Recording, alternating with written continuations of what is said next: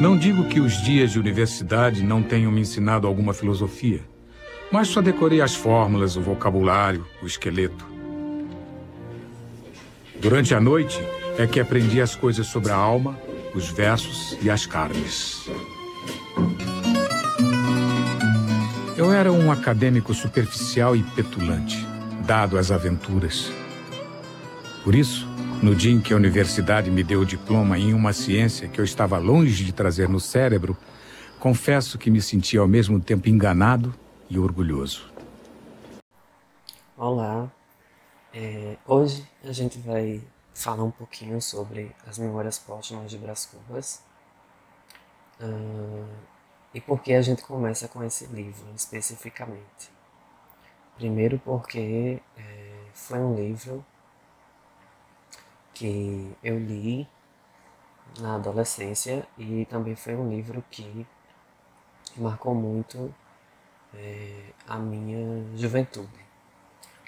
Uh, primeiro porque a, a primeira vez que eu li, né, falando agora como leitor, primeira vez que eu li esse livro, eu não entendi quase nada. Uh, porque a linguagem do livro, né, a linguagem que Machado de Assis coloca nas, na construção estilística do texto dele, né, machadiano. É uma estilística, é, é uma forma de escrever muito rebuscada, agora é, não tão acessível né, ao grande público. Ou pelo menos é, não de, de entendimento para uma criança de 12 anos, né, que foi o, o ano exatamente que eu li a primeira vez esse livro. Eu lembro que eu li os primeiros capítulos do livro. Uh, eu li do capítulo 1 até o capítulo do primeiro beijo, que é o capítulo 14. E eu parei, porque além de não estar entendendo nada, eu achei que fosse um livro não adequado à minha idade porque ele tratava de questões. É, eu estou falando tratava no sentido passado do verbo, porque eu estou falando de um momento da minha infância. Uh, ele tratava de questões além da minha idade, por exemplo, é, sobre é, romance, amor, desilusões amorosas, enfim. Então, além de ter esse primeiro impacto da língua, Memórias Póstumas de Brás Cubas me trouxe também é, um desentendimento, se essa é a palavra que eu posso colocar, porque é, como aquilo que estava escrito né, no livro não fazia parte da minha vivência ainda, ainda eu não é, criei identificação com o texto, né? E é, é, é muito importante saber que o texto literário, querendo ou não, é, até para quando você vai pegar um texto, um texto literário como corpus de uma pesquisa acadêmica na universidade, para pesquisar algum tipo de categoria literária, todo texto né, literário ele tem que é, ter esse viés de identificação com quem está escrevendo é, o estudo baseado naquele texto. É, porque senão é, você abandona o estudo ou você não gosta do livro, depois você vai achando que o livro ele não está preenchendo suas expectativas enquanto leitor e para quem pesquisa enquanto pesquisador de literatura, de teoria literária. Então, Memórias Póstumas de Brás Cubas é esse livro que somente depois da faculdade de letras, né, no curso na, na federal que eu fiz letras, somente muito depois, quando eu entrei no curso, foi que eu tive esse insight é, para o momento da infância a, dessa primeira leitura. Foi no curso que eu tive a oportunidade de é, de estudar uma teoria. Eu não vou aqui entrar em, em teorização é, muito rebuscada, porque senão fica sem, sem entendimento para vocês, mas um termo que a teoria literária me trouxe, não, só no curso de letras, que eu vim saber, é, que tinha sido a sensação que eu havia, né, que, que tinha sido provocada em mim pela leitura de Memórias Póstumas, que é o estranhamento. E num, é, num resumo rápido, estranhamento né, é o efeito criado pela obra de arte para nos, nos distanciar, para nos distanciar é, da nossa relação com o mundo. Então, o estranhamento ele passa pelo, pela dimensão do que é novo para a gente, do que é também só visível pelo olhar estético e pelo olhar artístico, né? No caso da, da literatura, pelo olhar textual, né? Texto é, artístico textual, né? Então, o estranhamento é esse termo literário da teoria da literatura, né? Que nos faz, é, num primeiro momento, nos distanciar e é, ter essa relação de, de distanciamento e de estranhamento. Né? Por isso que o nome é estranhamento. Mas esse termo também serve para para nos permitir né, entrar numa nova dimensão.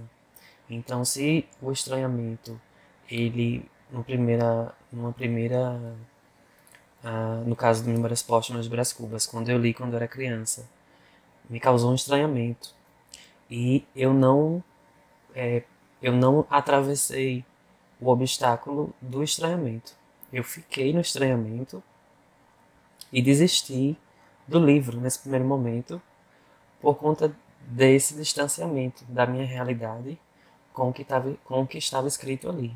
Então, o distanciamento e o estranhamento foi provocado primeiro pela linguagem, porque é uma linguagem, é, né, para quem já leu Machado, para quem gosta. Depois, para quem gosta, se torna usual, né? Essa linguagem, mas para quem lê Machado pela primeira vez, sabe que é uma linguagem rebuscada, no sentido não de, de ser uma linguagem. É, é, tem a ver até com o que eu falei no, no primeiro episódio, né? no, no episódio 00 do, da epígrafe, que a questão de que as pessoas acham que quem fala um pouco rebuscado é metido. E às vezes, para quem não conhece profundamente Machado ou não lê muito Machado de Assis, vai entender que, ou vai desentender, né, que ele é, é um autor é, egocêntrico, amostrado, que quer mostrar que sabe falar difícil, né? Mas é, para quem já lê Machado de Assis há muito tempo, é, para quem gosta de Machado de Assis, né? De, não somente Memórias Póstumas, mas de outros livros que ele escreveu, é, que eu pretendo fazer outros episódios também, uh, sabe que tudo que tem ali no texto de Machado, né, no texto machadiano, tem um propósito. Tem um propósito tanto literário é, do ponto de vista da, do estilo né, da escrita, quanto do ponto de vista da crítica social. Então, a gente está falando agora de um livro, né, que é Memórias Póstumas, de Brás Cubas. Então, a gente vai entender quem é esse Brás Cubas, qual foi a crítica que Machado colocou, é, no caso de um morto, né, são as memórias de uma pessoa morta é, essa questão da, da nostalgia através da linha da vida, né? A gente está lendo quase como se fosse um livro psicografado por uma alma né, que morreu. Então a gente tem aí esse estranhamento também é, de estar lendo algo que não pertence ao mundo dos vivos. Ele fala da vida dele, mas ele fala de um lugar da morte, né?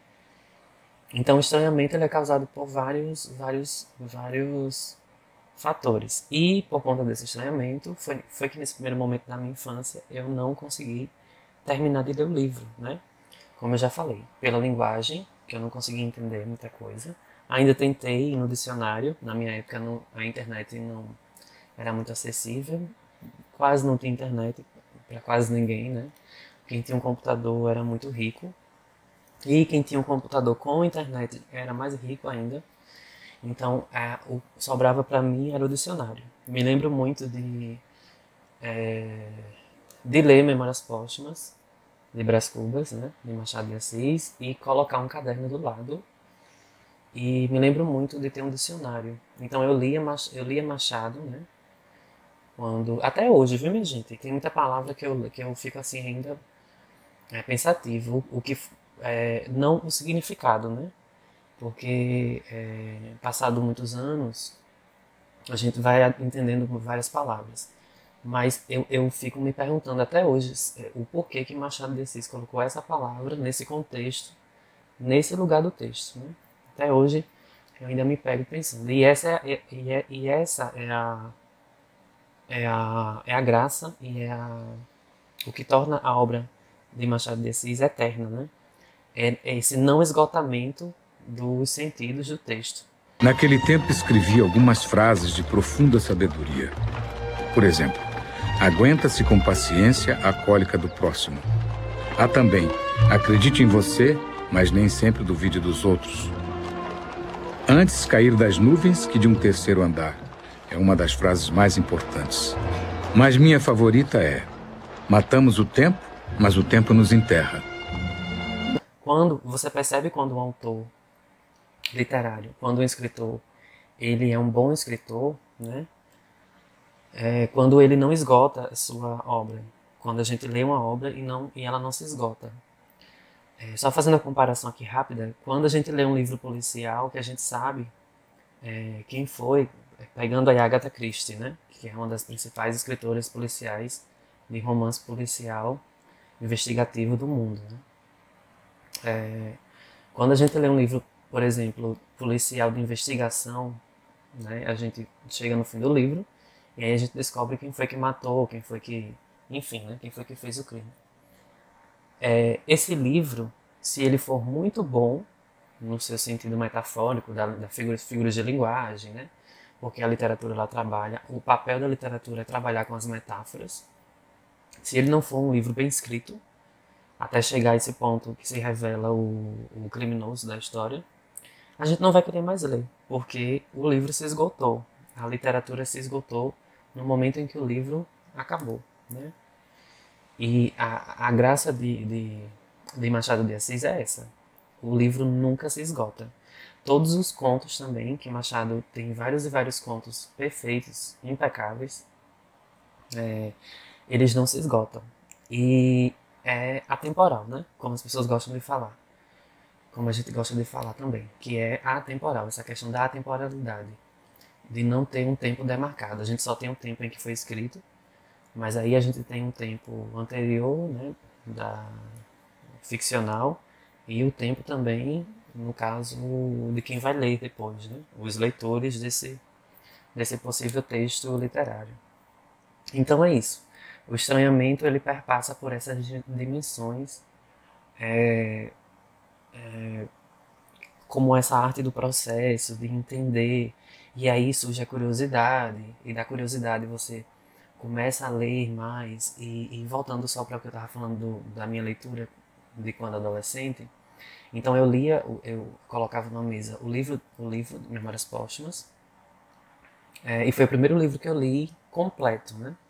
Foi o primeiro livro que eu li completo, isso depois. Mas aí é, eu colocava o livro do lado esquerdo o meu caderno do lado direito e o dicionário aberto do lado mais para a direita da, da mesa. E aí eu ia sublinhando palavras no livro. E é um livro que eu não tenho mais hoje ele. Eu tenho hoje uma versão de cabeceira. É uma versão completa, mas é uma versão de cabeceira, né? Eu tô falando livro físico. É, mas livro, é, livro virtual é, eu também tenho. Enfim. Isso aí é um gosto que também não se discute, né? Quem gosta de ler em PDF, quem gosta de ler fisicamente o livro. E aí eu ia sublinhando as palavras que eu não entendia naquele contexto. Às vezes as palavras, elas, dentro do, dos contextos, é, a palavra se mostrava, né? Não era tão estranha assim. Mas aí eu, eu anotava e ia fazendo listas intermináveis de, de palavras que Machado de Assis utilizava nas suas obras. E isso me ajudou bastante, tanto é, no meu entendimento das figuras de linguagem, né, que, que é o carro-chefe da literatura, que é o que mais a literatura se, se, se pauta e mais a literatura se fundamenta para poder desenvolver as suas é, textualidades, né? desenvolver as sensações, a sinestesia né, do texto, enfim. E me ajudou tanto nisso, com a própria literatura e minhas leituras é, que vieram depois. E também me ajudaram muito na escola, na escola mesmo. Então, é, eu vi um crescimento do meu entendimento das disciplinas como um todo. Então, coisas que eu não entendia que o professor falava antes da leitura de Machado, é, depois eu passei a entender muito bem, né? É, principalmente as aulas de português, mas é, servia também para as aulas de história, servia muito também para, serviu muito também para as aulas de é, geografia também, tinha muito texto, as aulas de geografia no meu tempo. É, depois, com o ensino médio, as aulas de sociologia, as aulas de filosofia, é, até ciências da religião também, que era obrigatório na minha época, enfim. Então a gente tem, na leitura de Machado, no caso, a, é, a gente tem aí uma, uma, um auxílio né, para quem quer, então é uma dica né, para quem quer desenvolver sua linguagem, é, sua, seu arcabouço, né, seu, seu vocabulário. Né? Além de ser um texto altamente poético, né, vem da poesia, é um texto também que lhe ajuda na é, construção de textos falados e escritos. Uh, eu quero só ler aqui o, a epígrafe, né? Aproveitando que o primeiro episódio eu chamei de epígrafe, ou o episódio 00, desculpa. O primeiro episódio é esse. O episódio 00, uh, ah, que diz assim, a epígrafe do livro. Ao verme que primeiro roeu as frias carnes do meu cadáver, dedico como saudosa lembrança estas memórias póstumas. Então, quando a gente tem essa epígrafe no início do livro, né, ah, que foi publicado em 1881, e com esse livro ele inaugurou uma escola literária brasileira, né, no caso, escola literária aqui no Brasil, movimento literário, que é o realismo. Ele vem com essa proposta de falar do que é real do que é cru, né? É um livro cru e real. Muitas análises falam que é um livro cru e real, né? E aí o que acontece nesse livro? A gente tem o Brás Cubas, que é o protagonista, obviamente, né? O, o, ele é tão egocêntrico, né? O Brás Cubas é tão egocêntrico que, além de falar dele mesmo e da vida dele, claro que é, é para quem leu e para quem vai ler Memórias Póstumas percebe que ele fala de muitas outras pessoas no livro, mas ele é tão egocêntrico que ele coloca as, é, ele como principal. Obviamente, são as memórias dele, né? Mas é, é um ponto a se questionar, né? Essa questão da, da é, é, essa questão da, da, do egocentrismo até depois de morto. Ele é egocêntrico. E aí ele é o defunto autor. Muitas análises chamam ele de defunto autor. É, eu não gosto muito dessa nomenclatura de defunto, porque porque para mim é, fica parecendo que ele já está morto há muito mais tempo do que parece, né? Porque ele é tão irônico que é, para mim ele tá nem é defunto mais, para mim ele já sumiu, né? Na, na areia aí da, da cova onde ele foi enterrado. E aí a gente tem o Brás Cubas, que ele tanto é o protagonista quanto o narrador. É, e o autor, entre aspas, do livro, né? Então a gente tem aí uma, uma dupla autoria, no caso, a gente tem um Machado aqui na nossa realidade, né? O Machado de Assis, que escreveu o livro, e é, numa linha transponível, numa linha quase invisível, a gente tem a demarcação quase indissociável. Não dá nem para dividir direito de Machado e o Brás Cubas, né? Claro que a gente sabe que muita coisa do livro não tem nada a ver com o Machado de Assis. Mas com certeza, para quem já leu alguns livros de Machado, para quem já, já leu alguns contos de Machado de Assis, né, enfim, vê que ele coloca ali na, na, nas obras muito do que era a, a, a sociedade do Rio de Janeiro da época, né, dele, da época de Machado de Assis. Então, muita ironia, o texto de Machado de Assis, quando você supera, né? Quando você passa da linha de achar que ele é um autor amostrado, metido, que ele escreve difícil, quando você supera essa, essa, esse ponto superficial da obra de Machado, você vai para o implícito do texto, né? Você vai para o que está é, nas várias camadas do texto de Machado de Assis. Então, você percebe a ironia, você, em vez de achar estranho, né? A gente falou do estranhamento no começo. Em vez de você achar estranho, você já passa a achar o texto engraçado. Então, por exemplo, Memórias Póstumas, quando eu li a segunda vez, né, que eu li que eu consegui ler todo. E aí eu fui fazendo esse processo que eu falei para vocês da, do dicionário. E fui fazer uma terceira leitura, já entendendo mais ou menos o texto. Eu achei muito engraçado, muito engraçado mesmo, porque é um texto que ele pode ser sim rebuscado, ele pode ter uma linguagem até que, que em alguns momentos ele utiliza até palavras em francês, enfim, ele vai fazendo a doidice dele, né? E ele utiliza muito versículo, ele utiliza versículos bíblicos. É muito engraçado, muito engraçado mesmo. E foi nesse momento que, imaginando a nudez humana, fiz uma descoberta da mais pura filosofia. A naturalidade da nudez total seria uma coisa que iria embotar os sentidos do homem e, por consequência, desinteressá-lo do sexo. As roupas, escondendo a natureza humana, atraem e provocam. O resultado disso é que a própria sobrevivência da espécie humana estaria ameaçada se não fossem as roupas. As roupas, que são uma simples questão de formalidade, têm um papel decisivo na perpetuação da espécie e no desenvolvimento do ser humano. E só para destacar, né, aqui para a gente terminar de falar dos, dos personagens, que eu quero ler uns trechos rápidos né, do livro que eu separei, que é um, um dos trechos mais interessantes. A gente tem a Vigília, que é a filha do conselheiro Dutra e amante de Brás Cubas. A gente tem o conselheiro Dutra, né? Que é político e é o pai da Vigília. A gente tem o Lobo Neves, que é o político, que é um político, e a esposa de Vigília, que é amante de Brás Cubas. A gente tem Sabina, que é irmã de Brás Cubas e é casado com Contrim, Cotrim ou Contrim, eu falava Contrim na época. A gente tem o Contrim, que é marido da Sabina e tio de Inhaloló. Essa Inhaloló é muito engraçada mesmo. Aí a gente tem a Inhaloló, que é a sobrinha de Cotrim, pretendente de Brás Cubas, que é amante de Vigília, que é casado com Dutra. A gente tem Luiz Dutra, que é primo de Vigília. Olhem só como é engraçado. Parece uma novela. É uma novela também, né? A gente tem Dona Plácida, que é empregada de vigília. E ela sempre é álibi da relação de vigília com Brás Cubas, então é como se ela fosse uma alcoviteira, Dona Plácida, né? A gente tem o Quincas Borba, que ele é um personagem de outro livro de, de outro livro de Machado. Depois a gente vai falar desse, desse livro também, que é bem interessante.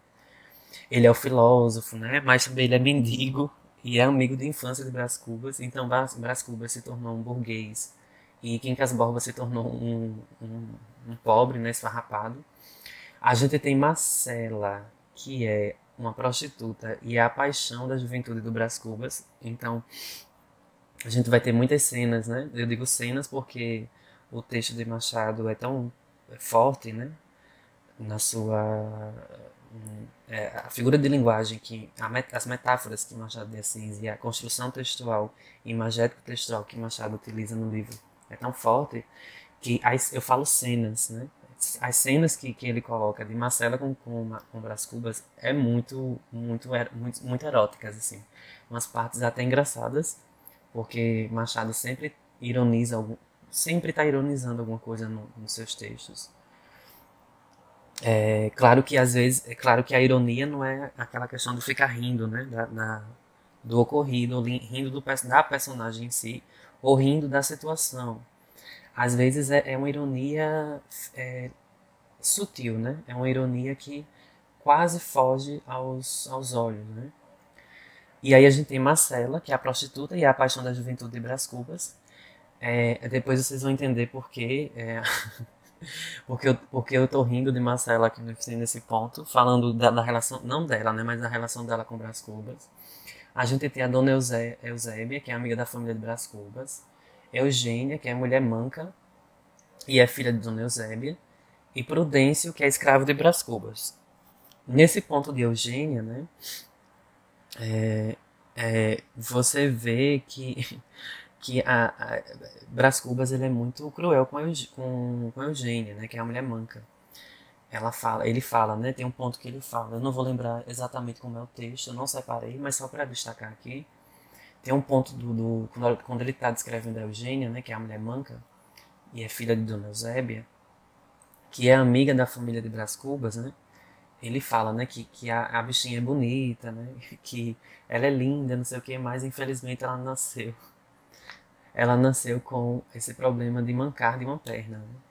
E aí é uma parte engraçada, claro que obviamente a gente está falando aqui de um contexto histórico de 1881, né? Num, num momento que a sociedade ela po- po- poderia fazer esses, esses, esses tratamentos irrisórios, né? Esses tratamentos risórios, no caso, é, de, de chacotas, enfim, bullying, né? É, o politicamente correto não era tão correto assim nessa época. Ah, então você vê o quanto a diversidade era presente nos livros de Machado, né? Ele traz o político e vai criticar a questão do político, né? Ele traz é, a questão do, do adultério, é, ele traz o, o, uma, portadora de, uma portadora com deficiência, né? É, uma, uma pessoa com deficiência, ele traz a mulher manca, ele traz o escravo ainda, né? Que era escravo dele, que era o Prudêncio. Ele traz é, a prostituta, né? Ela, ele, e, e o mendigo, né? Que era um amigo dele de infância. Então ele traz vários personagens diversos, né? Aquela coisa que o, o Vitor Hugo fez com Os Miseráveis, de, de, de sair de, de um ponto da literatura, é, deixar de falar de pessoas palacianas e ricas, né? Para falar dos miseráveis, das pessoas do povo, Machado de Assis vai além, né? Aqui no Brasil, quando ele institui o realismo. Porque a gente está falando do que é real. E o que é real, né? Quais são as pessoas reais na sociedade? São essas. É a prostituta, é, a- é o marido que trai a esposa, né? É, é- é o escravo, né? Na época, no caso. Só mudou de nome, né, minha gente? Hoje, hoje é, o, é o assalariado. Mas é o escravo, a mulher manca. São essas pessoas reais, né? Da sociedade, né? É, e ele traz também, nesse ponto, uma crítica que eu acho uma das mais fortes, né? Claro que ele está falando de um burguês, né? Que não viveu muita coisa, é um burguês chato, né?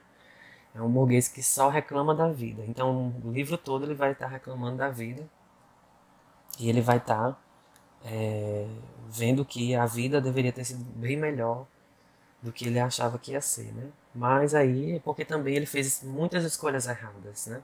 Durante a vida dele, o Brás Cubas. E para quem lê o livro, para quem leu, vai entender muito bem.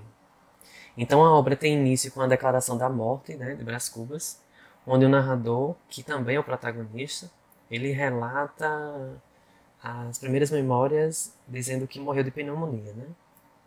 E na época, né, também tem um contexto é, da época de as pessoas morriam de pneumonia, de tuberculose, né? eram, eram doenças que matavam muitas pessoas, porque é um período anterior à criação da penicilina, né? que foi o antibiótico que salvou muita gente. É, ele era, como eu já falei, ele era um burguês né? do século XIX, e ele narra primeira, primeira, uma das primeiras cenas do livro, né?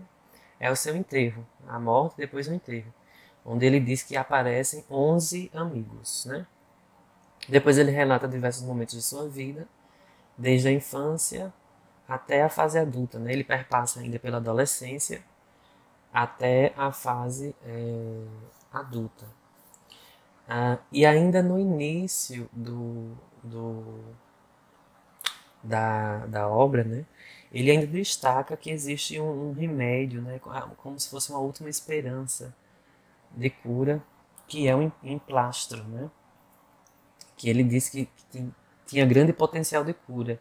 Então aí nesse ponto que ele coloca o emplastro, né? Que era esse remédio que estava vindo, né? Como última última alternativa dele para ele não morrer, da, da pneumonia, é, ele, a gente vê aí nesse ponto, quando o Machado coloca o remédio, né, que é a negação da pessoa que está em negação da, da, doença e em vez de, de, tentar né, se tratar de uma forma mais realística, né, é, a gente tem aí a negação com esse remédio que possivelmente seria um remédio que iria salvar a vida do Brás Cubas. E aí, durante a infância, né, ele comenta a relação com o seu escravo, o Prudêncio. É, ele, ele fala né, de um ponto de vista de um menino que era aristocrata, né, burguês, como eu falei, da classe alta. E ele, ele diz que muitas das suas, das suas brincadeiras e dos seus caprichos de infância eram por conta disso. Então ele, ele reconhece que ele foi esse menino é, altamente é, caprichoso, né? E, e, tinha essa relação é, normal e ele se reconhecia nesse papel de menino burguês, né? De, menino de infância burguesa. E ele, ele não achava problema nisso, né? Ele achava que é, ele teve uma boa infância, né? Uh, até pela relação dele com Prudêncio, né, que é o escravo que ele tinha, que também cresceu junto com ele.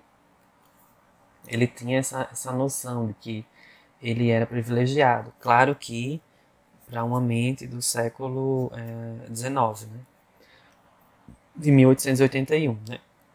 Minha mãe? Meu filho. Minha mãe. Estou morrendo. Não diga isso.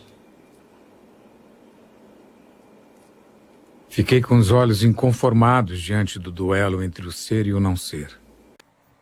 Eu quero ler com vocês aqui, uh, se vocês estiverem com o livro, ou não também, se não, vocês somente é, acompanham, tá certo? Mas é, eu quero ler com vocês. Uh, o capítulo 16. O capítulo 16 uh, ah, é um dos primeiros capítulos que eu achei interessante na, na obra, que tem crítica social. E ele fala sobre a moralidade, né? ou pelo menos o que é imoralidade. O capítulo se chama Uma Reflexão Imoral. Ocorre-me uma reflexão imoral, que é, ao mesmo tempo, uma correção de estilo.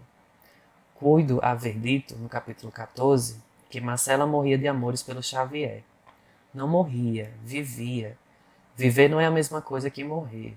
Assim o afirmam todos os joalheiros desse mundo. Gente muito vista na gramática. Bons joalheiros, que seria do amor se não fossem os vossos distes e fiados? Um terço ou um quinto do universal comércio dos corações. Esta é a reflexão imoral que eu pretendia fazer a qual é ainda mais obscura do que imoral, porque não se entende bem o que eu quero dizer. O que eu quero dizer é que não se entende é que não se entende o que eu quero dizer. O que eu quero dizer é que a mais bela testa do mundo não fica menos bela se a cingir um diadema de pedras finas, nem menos bela, nem menos amada. Marcela, por exemplo, que era bem bonita, Marcela amou-me, Aí ele termina o, o capítulo 16 com reticências. E eu acho que foi aqui a primeira, a primeira vez que eu vi, eu, via, eu vi o propósito de se usar reticências. Porque eu percebi que ele está falando de uma questão é, é, da ética e da moral da sociedade, né? Mas ele está falando é, de um ponto de vista de um menino que já tem, né? no claro que ele está ele, é, ele tá morto né, e ele já passou pela vida toda. Mas aqui ele está falando de um momento da infância né? De uma memória da infância na qual ele era apaixonado ainda por Marcela. E aí ele vai dizendo que é, como ele é uma criança e ele não pode comprar tudo que ele quer também né porque mesmo sendo é, burguês ele não podia dar um diadema de de, de joias né para Marcela é, e ele via que Marcela gostava mais de outra pessoa que não tinha dinheiro do que ele. E aí é, ele vai terminando o capítulo com, a, com as reticências, né? Quando ele fala, É, Marcela, por exemplo, que era bem bonita, Marcela amou-me. Aí vai, né? Ele volta para o capítulo 14 uh, de forma física, né? Para chegar em Marcela, né? Que o capítulo 14 é o primeiro beijo. E aí vai para Marcela no capítulo 15 e volta de novo para o capítulo 16, que foi isso que eu acabei de ler. Então, é, esse livro, ele, ele vem com essa com essa proposta né, de sempre estar tá indo e voltando, indo e voltando.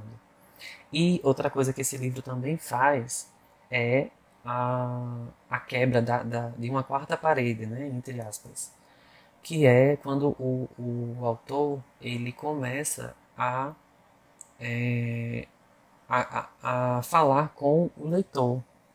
Né? Então a gente tem aí uma parte que ele diz assim, né? A obra em si, isso está no livro, tá? Ah, ele diz assim, ó, a obra em si mesmo é tudo. Se te agradar, fino leitor, pago-me da tarefa. Se não te agradar, se te, se te não agradar, pago-te com um piparote e adeus. Vou ler de novo. A obra em si mesma é tudo. Se te agradar, fino leitor, pago-me da tarefa. Se te não agradar, pago-te um papirote e adeus. Então ele, ele começa o tempo todo a trabalhar com o tempo cronológico e com o tempo psicológico da obra. Né?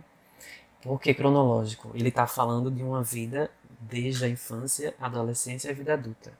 Mas ele está também falando de um ponto psicológico que, que, ele, que ele trabalha. O psicológico do, do Brás Cubas, ele, enquanto autor do, do seu próprio testamento literário, né, no seu texto, e também ele trabalha o psicológico de quem vai ler esse texto, que também trabalha o cronológico, né? Porque a gente tem a cronologia do hoje, que é o momento que a gente lê a obra, a cronologia de quando foi escrito o livro, 1881 e publicado, anos de 1800 e, 1880 1881, de quando foi escrito e publicado o livro. E também a gente tem um terceiro tempo, que é o mais importante, que é o tempo cronológico da ficção, da ficção em si, né? No caso, esse tempo que a gente não sabe ao certo quando foi, né? Mas no tocante ao espaço, né? A gente sabe que foi Rio de Janeiro, como eu falei lá no início, né? A gente tem aí essa, esse ambiente como o Rio de Janeiro. Então, como eu já falei, né? A, o livro é cheio de metáforas e ironias. É, ele conseguiu muito bem tocar em pontos da elite né, da época, como esse ponto, que, desse capítulo que eu acabei de ler, da questão de presentes muito caros, né? Para pessoas que nem, às vezes nem sabem qual é o significado daquele presente. Uh, e também ele começa a, a mudança no enredo é, da obra, né? Então ele, ele, como eu falei, ele, ele, ele faz esse jogo, né? De presente, passado e futuro. Ele sempre está nesse jogo de é, levar a gente para o passado, depois trazer para o presente cronológico da obra, tá? Não estou falando aqui da realidade, estou falando da, da realidade da obra em si. Então, é, ele foge, né? da, da, mesmo tendo uma linguagem rebuscada, mesmo falando de aristocracia, criticando, ele foge, né, dos, ele foge dos, dos padrões clássicos canônicos da literatura. Mesmo sendo hoje um canônico, nesse livro ele fugiu dos padrões clássicos, né, que é quando ele tem um final feliz. No caso, o livro, a gente já sabe que não tem um final feliz, porque ele já está morto. Ele já começa o livro morto, né? Então é meio que fosse, é como se fosse um spoiler já na, no início da obra, né? A gente já tem ele morto, né? É tanto que tem a epígrafe dos vermes, que ele fala no início da obra. Uh, e o curioso também de, de é, identificar nessa obra é que ele está vivendo, vivendo num, num, num plano é, espiritual onde somente nesse momento que ele, que ele morre e que ele vai para um plano espiritual é, ideal, né, até platônico, eu diria, é quando ele se dá conta que o que ele fez em vida era tudo errado. Né? O que ele fez em vida, as, os preconceitos que ele tinha com é, o escravo, é, a, a, mulher deficiente, é, a, a, a Marcela, né, que ele julgava a Marcela por ser mulher e tal, que ela queria o amor de outras pessoas, enfim. A gente tem aí é, esses, esses momentos de, de, de, de evolução espiritual. Então é somente quando ele vira uma alma, que aí traz toda uma questão espiritual de que quando a gente morre aqui a gente vai ter né, essa noção do que a gente fez em vida, é que ele se dá conta, e aí ele é por isso que ele, no texto, ele vai trazendo essa autocrítica né, durante todo o seu texto. Às vezes o Quincas vinha me visitar e finalmente expôs sua nova filosofia, o humanitismo. Verdadeiramente só há uma desgraça: é não nascer. E imagina, por exemplo, que eu não tinha nascido. É positivo que eu não teria agora o prazer de conversar contigo. E para dizer uma única palavra: viver. Eu estava impressionado com o Quincas. Suas ideias eram maduras e a opinião bem temperada. Ah, e aí ele vê né, também é, quando ele, ele faz essa, essa, essa transformação espiritual enquanto morto, né, que ele está falando da vida dele, quando ele faz isso, é, ele se desprende, ele se desprende da moral, ele se desprende do, do, do que é correto, né? E aí ele vai tanto identificar e fazer essa autocrítica do que ele fez em vida que era errado, né? Porque ele não fala somente, ah, Marcela me amou, mas ela não ficou comigo. É, Eugênia era manca e tirava a onda dela. Mas ele, ele faz isso no, no livro. Eu, eu, eu, falo de, de Brás Cubas, tá? Não estou falando de Machado de Assis. Estou falando aqui do eu lírico. O, o, o Brás Cubas ele faz isso no, na, no texto, mas é de um ponto de vista que ele descreve isso, mas ele, quando ele faz o processo de descrever as, as ironias e, e o que ele fez de errado, ele já está colocando o ponto de vista de que isso é errado. Né? Porque se para ele fosse tudo bem, se para ele fosse tudo bem, né? para a alma de, de Brás Cubas, e para se para ele não, não, ele não identificasse nada de errado, ele não falaria disso. Mas como ele sabe que teve uma vida que não foi muito correta, por conta dessa evolução espiritual do defunto, né, do morto, ele coloca é, essas vivências e descreve esses momentos no livro, né? E há, há alguns momentos que, que, que, eu queria, que eu queria destacar para vocês. Tem um que é bem interessante, que é, ele fala, né? O capítulo, uh, uh, o capítulo 160, se eu não me engano. Deixa eu ver aqui direitinho. É o capítulo 160 que ele diz assim, ó, a, das negativas, né? Tá quase lá no finalzinho do livro. Entre a morte do Quincas Borba e a minha, mediaram os sucessos narrados na primeira parte do livro. O principal deles foi a invenção do emplasto Brás Cubas, que morreu comigo, por causa da moléstia que apanhei. Divino emplasto, tu me darias o primeiro lugar entre os homens, acima da ciência e da riqueza porque eras a genuína e direta inspiração do céu. O acaso determinou o contrário, e aí vos ficais eternamente hipocondríacos. Este último capítulo é todo de negativas. Uh, não alcancei a celebridade do emplasto. Não fui ministro, não fui califa, não conheci o casamento.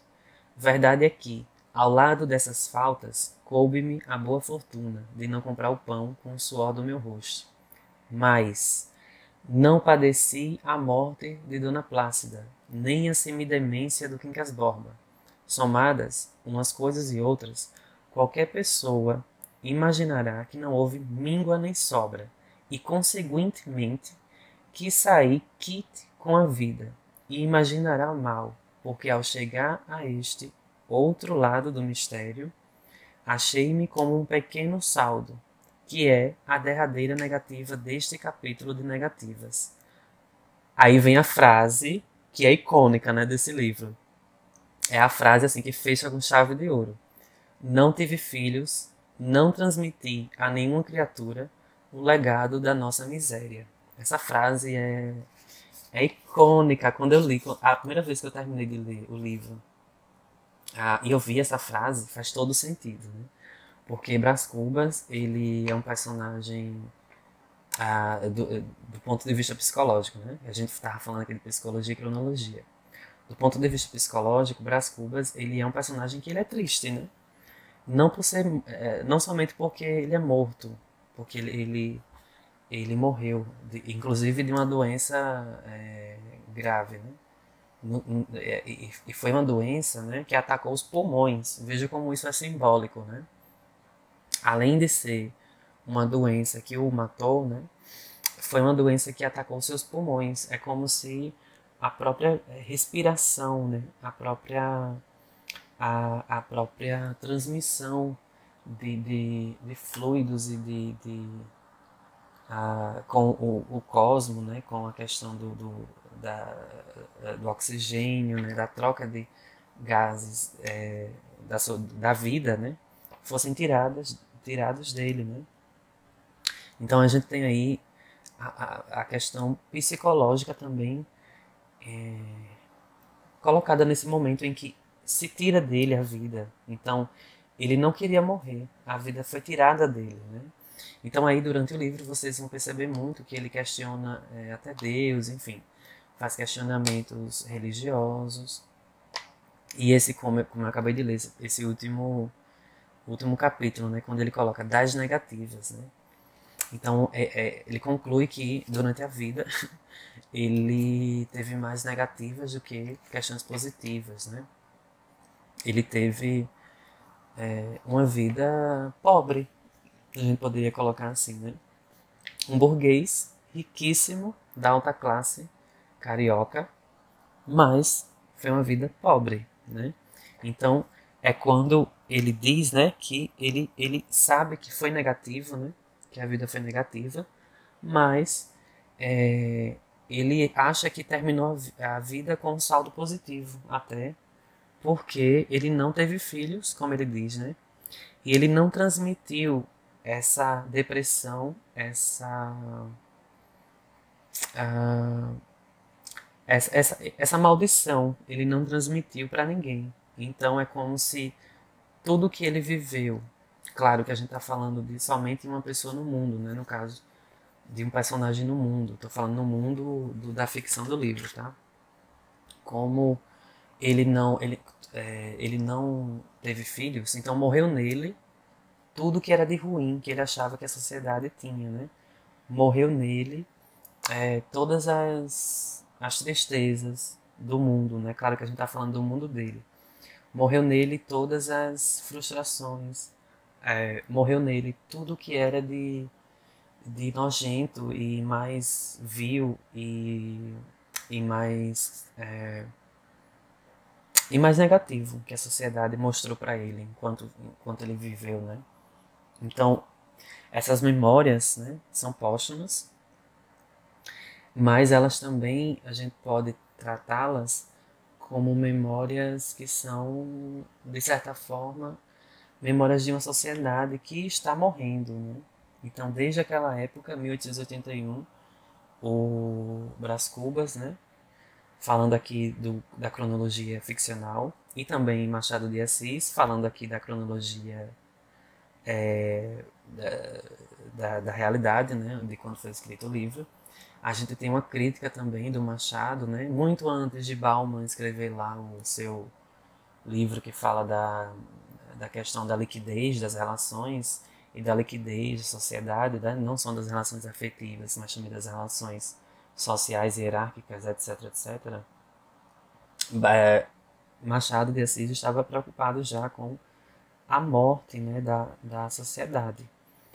Então é por isso que isso, é, é por isso que ele coloca o Brás Cubas apenas como bode expiatório, né, de vidas que são pobres, de vidas que passam pela própria vida, mas que procuram a, a materialidade do ser e não se voltam para para é, para um real, né? Por isso que o movimento literário inaugurado com esse livro se chama Realismo. A gente está falando de realidades. A gente quer falar agora de realidades. A gente não está mais interessado lá no Barroco, né? a gente não está mais interessado em falar de deuses, da Virgem Maria. A gente não está mais interessado em falar de da Trindade Santa. A gente não está mais interessado em falar de anjos e demônios. A gente está interessado agora nesse momento do livro da, da instituição do realismo em falar do que é humano, do que é ontológico, né?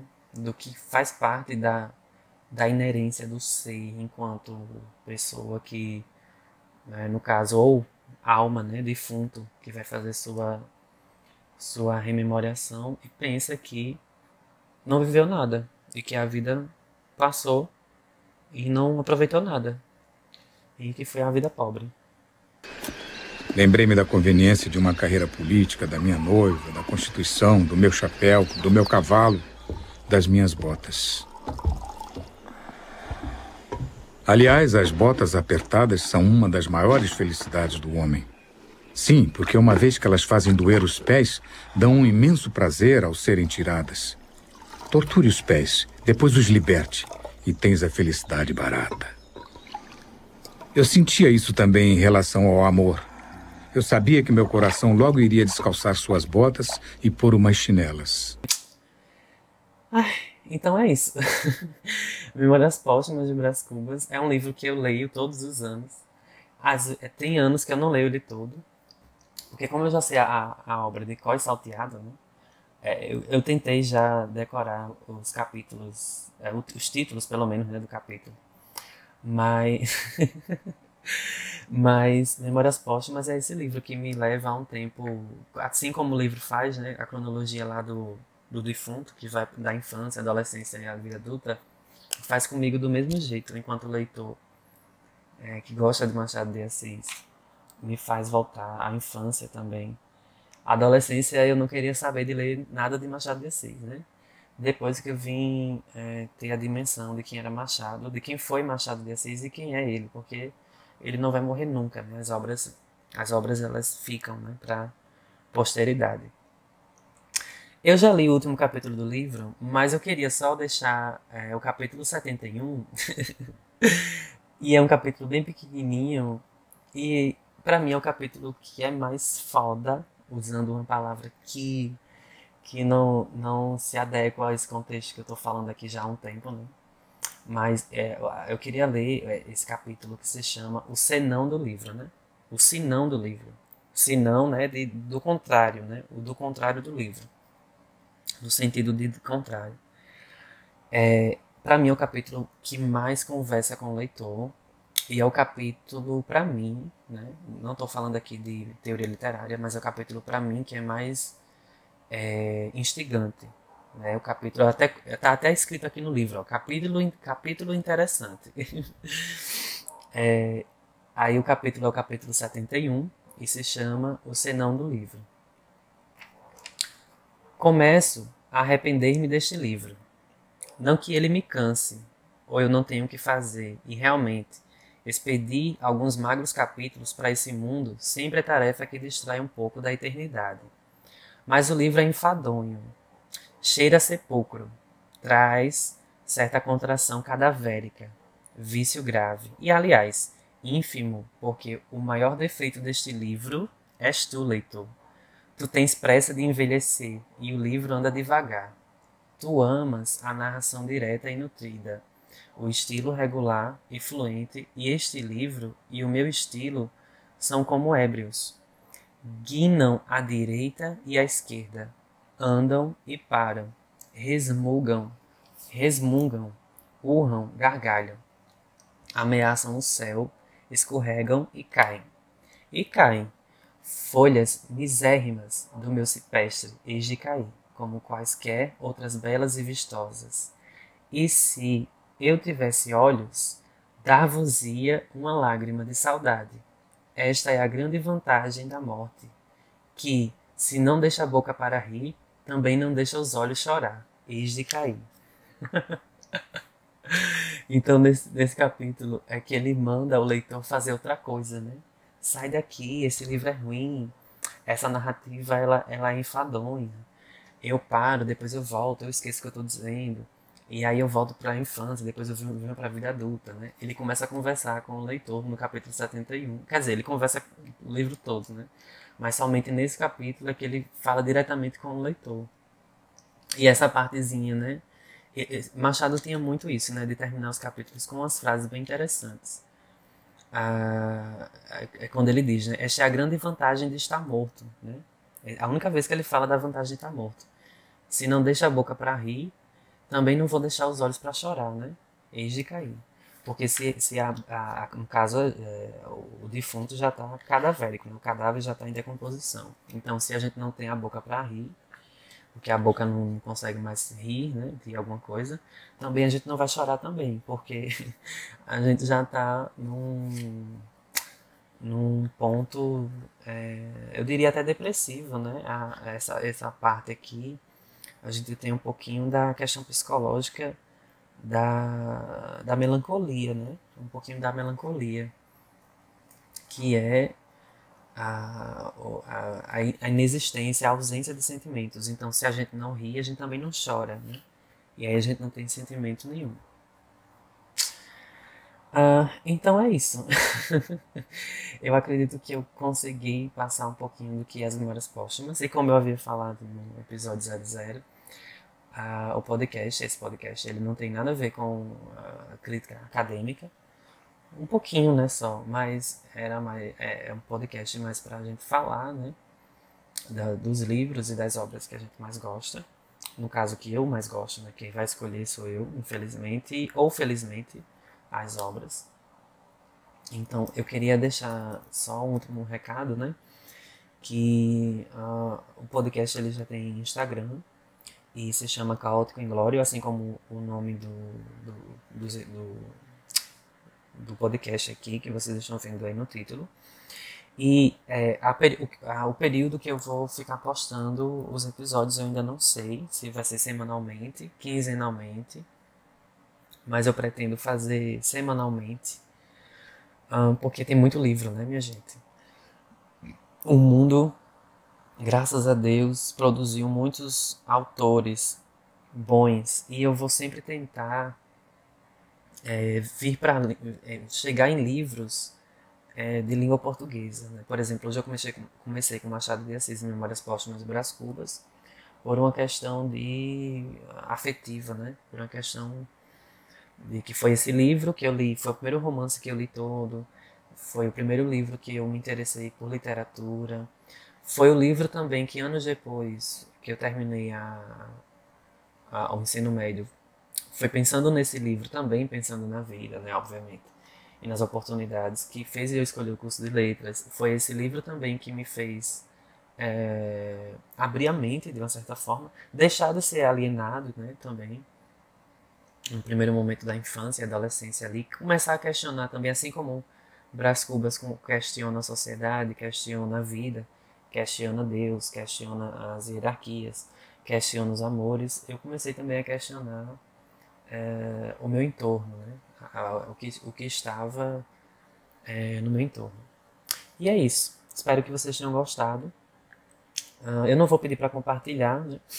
mas se quiserem compartilhar com os amigos, enfim, podem compartilhar. É porque eu acho muito.